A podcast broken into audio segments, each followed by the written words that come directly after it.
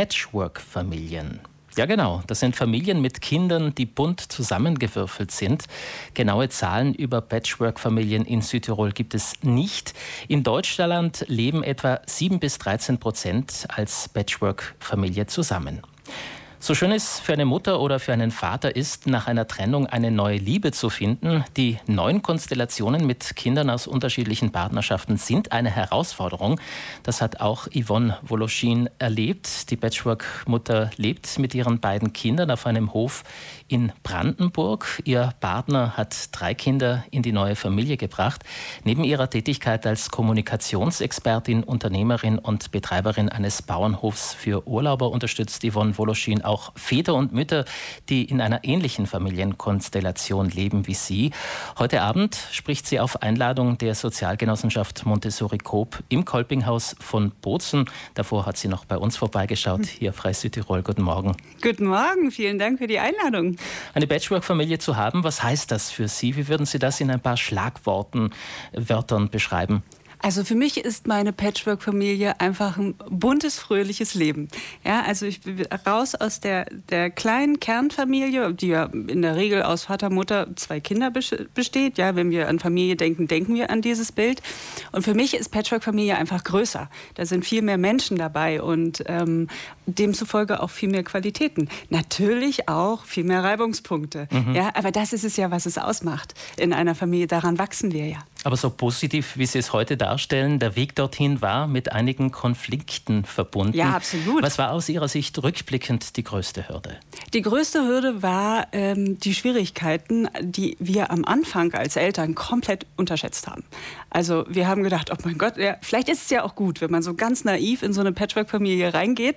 Ähm, aber erst als wir drin waren, haben wir gemerkt, ja, wenn so zwei Familien unter einem Dach leben, dann kommen schon zwei Kulturen zusammen ähm, und die ganz unterschiedlich gelebt haben. Ich sage mal ein Beispiel. Ja? Ähm, bei der einen Familie, wenn der eine geduscht hatte, durfte der andere aufs Klo. Bei der anderen Familie absolutes Tabuthema. ja, hier äh, greifst du in meine Privatsphäre ein. Ähm, und sowas merkt man dann, wenn man zusammenlebt. Und am Anfang kann man da auch noch sagen, ja, okay, da sehe ich drüber hinweg, aber auf Dauer diese ganz kleinen Dinge, die man dann nicht anspricht, die können zu ordentlich, also für ordentlich Zündstoff dann mhm. sorgen. Mhm. Oft sind es auch die sogenannten Bäckchen, die jeder mit sich rumschleppt. Ja. Die erste große Herausforderung für eine neue Familie. Dinge, die oft unausgesprochen bleiben und die auf einen lasten. Das stimmt, ähm, weil jeder geht ja mit einer, also Patchwork-Familie geht ja immer eine Trennung voraus. Und eine Trennung äh, ist für die meisten schmerzhaft, vor allem für die Kinder. Das muss man einfach sagen. Ähm, für die Kinder ist das schon ein ordentliches Päckchen, was sie dann später oder auch währenddessen, je nachdem, wie sie begleitet werden, abarbeiten dürfen. Und das spielt immer im Alltag auch mit ein, klar.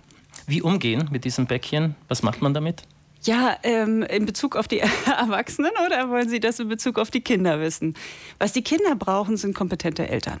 Also wirklich einfühlsame Eltern, die wirklich auch einen Blick auf, auf das Kind haben und ähm, auch nicht jedes Konflikt wegreden. Also wenn das Kind sagt, oh, ich vermisse jetzt aber den Papa, dann nicht sagen, ja, ähm, aber guck doch mal, als wir früher zusammengelebt haben, wir haben uns nur gestritten, ist doch jetzt viel besser. Das ist nicht das, was das Kind braucht. Was das Kind braucht, ist ähm, ein erwachsenes Elternteil, was sagt, ja, ich verstehe das ich kann das verstehen. Und vielleicht schaffe ich es auch für das Kind, einen, ähm, Besuchskontakt mehr äh, zu, zu erreichen, ja, oder dass das Kind eben den Papa anrufen kann oder was auch immer. Zumindest, dass man den Kindern ermöglicht, dass beide Elternteile immer noch präsent sind. Das ist das, das Wichtigste in Patchwork-Familie. Was können die, die Erwachsenen, Kinder. was können die Paare mit ihren Päckchen tun? Auch aufmachen und drauf schauen? Auf jeden Sofern Fall. Sofern es möglich ist, ja. vor allem nach einer Trennung, ist ja nicht immer möglich.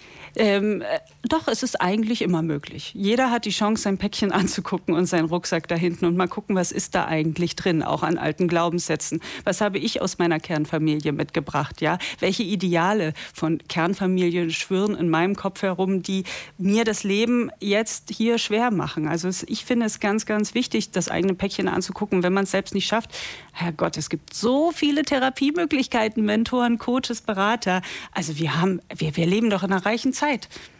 Inwieweit erschweren Angriffe von außen durch Verwandte und Bekannte das Patchwork-Familienleben? Es gibt ja viele besorgte Menschen, die skeptisch sind, ob so eine Familienform gelingen kann. Oh ja, das ist ein schön, auf jeden Fall. Also gerade von außen kommen unglaublich viele Einflüsse. Ich sage immer, Patchwork-Familie ist wie in einem Boot sitzen. Ja, alle zusammensitzen in einem Boot und gerade am Anfang ähm, hat man wirklich so zu tun, in diesem Boot seinen Platz zu finden. Und weil es dann ständig Platzwechsel gibt, schwankt das Boot auch hin und wieder, aber nicht nur deswegen, sondern auch die Wellen der anderen Boote von außen, die schwappen auch immer auf dieses Boot ein. Und da das Gleichgewicht zu halten, ist unglaublich schwierig. Also auch da zu gucken und zu sagen, ja, auch die anderen sagen, hm, da gab es aber eine Trennung und ihr lebt nicht mehr in der Kernfamilie, ist ganz, ganz schlimm. Und die armen Kinder und die arme Frau, die jetzt, jetzt kommt der Frosch, der will auch dabei sein. Guten Morgen, Frosch.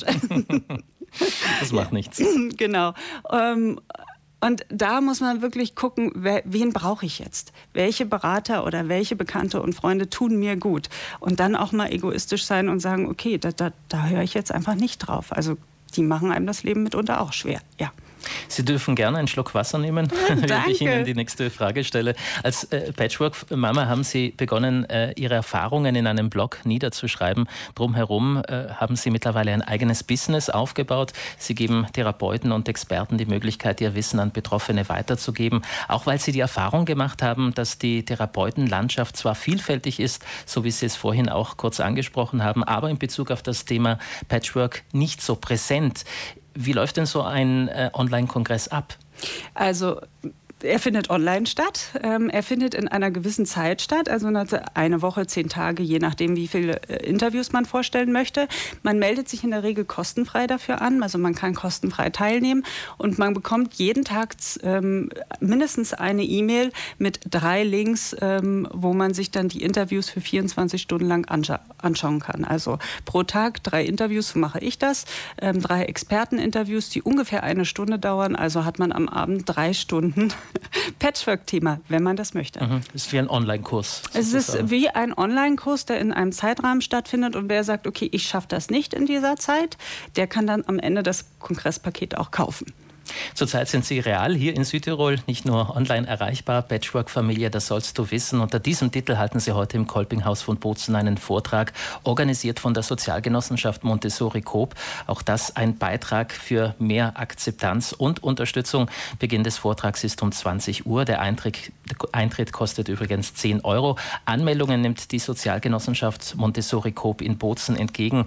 Weitere Informationen finden Sie auf der Internetseite der Sozialgenossenschaft. Yvonne Woloschin, schön, dass Sie bei uns waren. War Sehr spannend, gerne. darauf geblickt zu haben. Einen schönen Aufenthalt. Vielen Dank.